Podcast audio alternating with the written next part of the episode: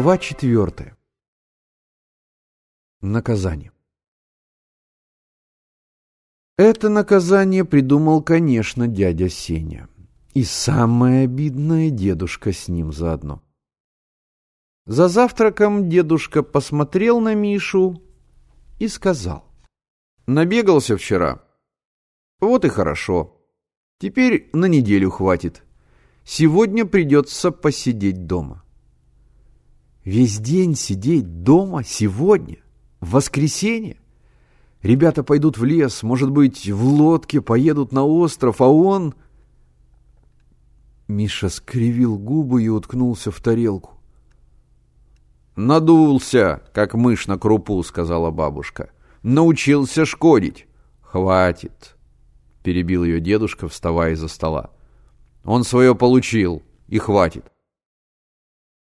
Миша уныло слонялся по комнатам. Какой, право, скучный дом! Стены столовой расписаны масляной краской. Она потускнела местами и потрескалась. Пузатое голубое море под огромной белой чайкой. Ветвистые олени меж прямых, как палки, сосен. Одноногие цапли. Бородатые охотники в болотных сапогах с ружьями, патронташами — перьями на шляпах и умные собаки, обнюхивавшие землю. Над диваном портреты дедушки и бабушки в молодости. У дедушки густые усы, бритый подбородок упирается в накрахмаленный воротничок с отогнутыми углами, бабушка в закрытом черном платье с медальоном на длинной цепочке, ее высокая прическа доходит до самой рамы, Миша вышел во двор. Два дровокола пилили там дрова. Пила весело звенела. Динь, динь, динь, динь.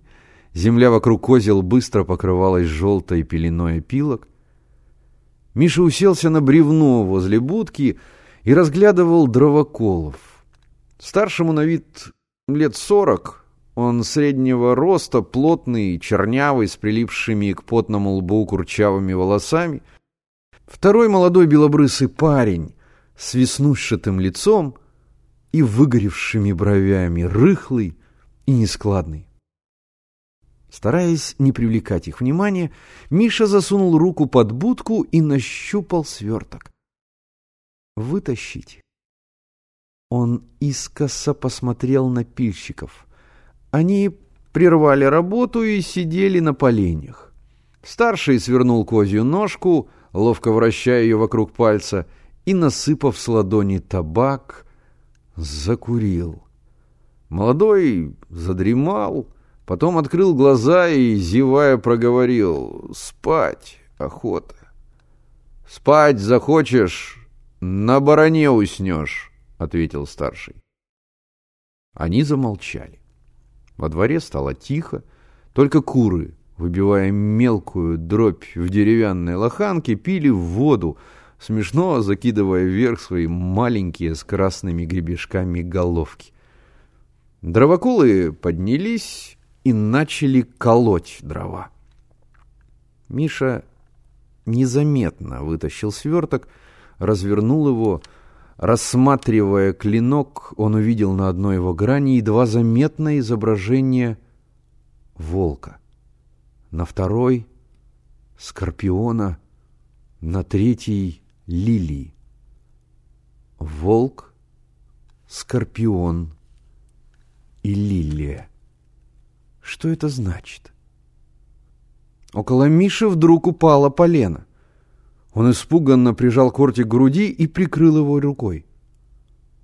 «Отойди, малыш, а то зашибет», — сказал Чернявый. «Малышей здесь нет», — ответил Миша. «Шустрый», — сказал Чернявый. «Ты кто? Комиссаров сынок?» «Какого комиссара?» «Полевого». «Нет, он живет у нас». «Дома он?» — Чернявый опустил топор. «Нет, он к обеду приходит. Он вам нужен?» Да нет, мы так. Дровоколы кончили работу, бабушка вынесла им на тарелке хлеб, сало и водку. Они выпили. Белобрысый молча, а чернявый со словами Ну, Господи, благослови. Потом долго морщился, нюхал хлеб и в заключение крякнул «Эх, хороша!» и почему-то подмигнул Мише.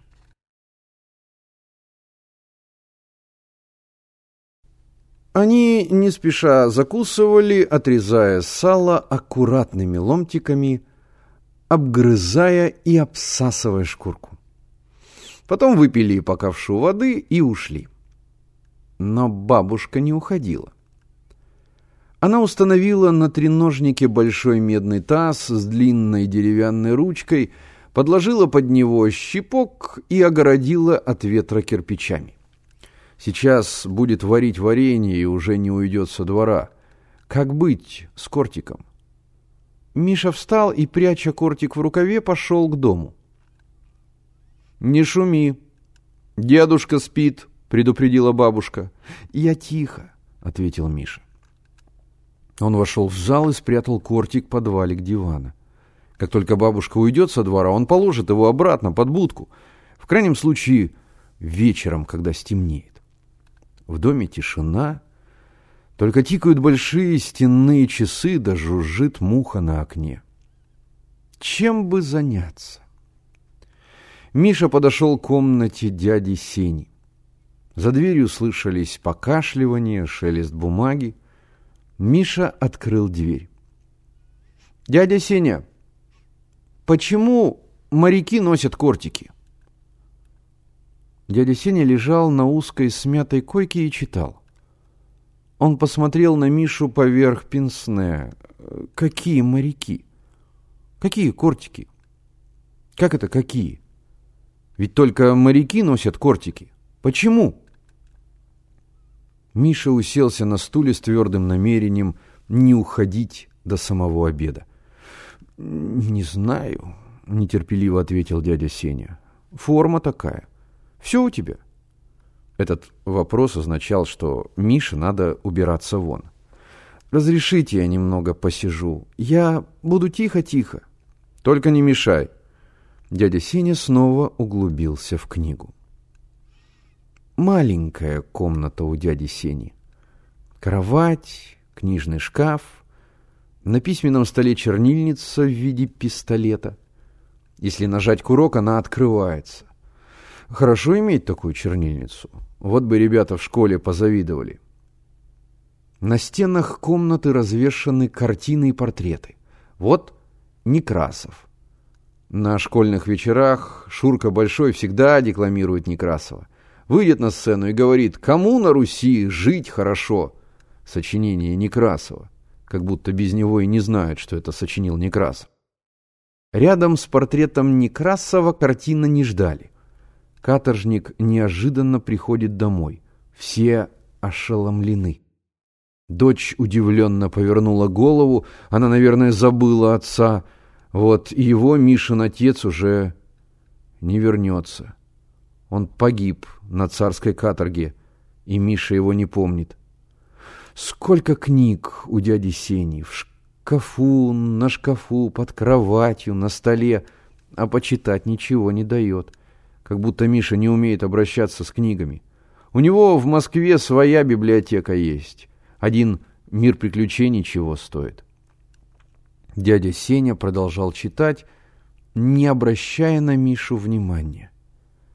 Когда Миша выходил из комнаты, даже не посмотрел на него. Какая скука! Хоть бы обед поскорее или варенье поспело бы. Уж пенки-то, наверное, ему достанутся. Миша подошел к окну. Большая зеленая муха с серыми крылышками то затихала, ползая по стеклу, то с громким жужжанием билась об него. Вот что. Нужно потренировать свою волю.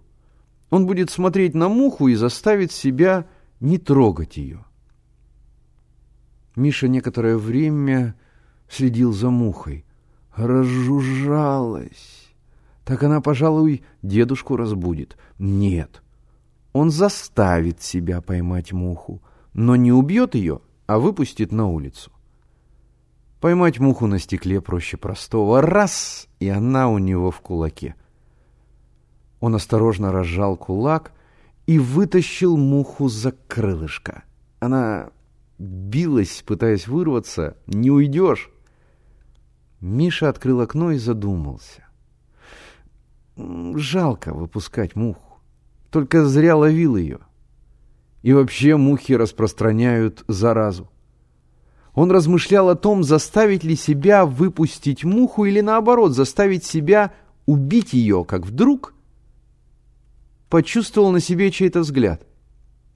Он поднял голову. Напротив стоял Генка и ухмылялся. «Здорово, Миш!» «Здравствуй!» «Много ты мух наловил?» «Сколько надо, столько и наловил». «Почему на улицу не идешь?» «Не хочу». «Врешь. Не пускают». Много ты знаешь. Захочу и выйду. Ну, захоти, захоти. А я не хочу захотеть. Не хочешь, Генка рассмеялся. Скажи, не можешь. Не могу? Не можешь. Ах так? Миша влез на подоконник, соскочил на улицу и очутился рядом с Генкой. Что, съел? Но Генка не успел ответить. В окне появилась бабушка. Миша домой сейчас же. «Бежим!» – прошептал Миша.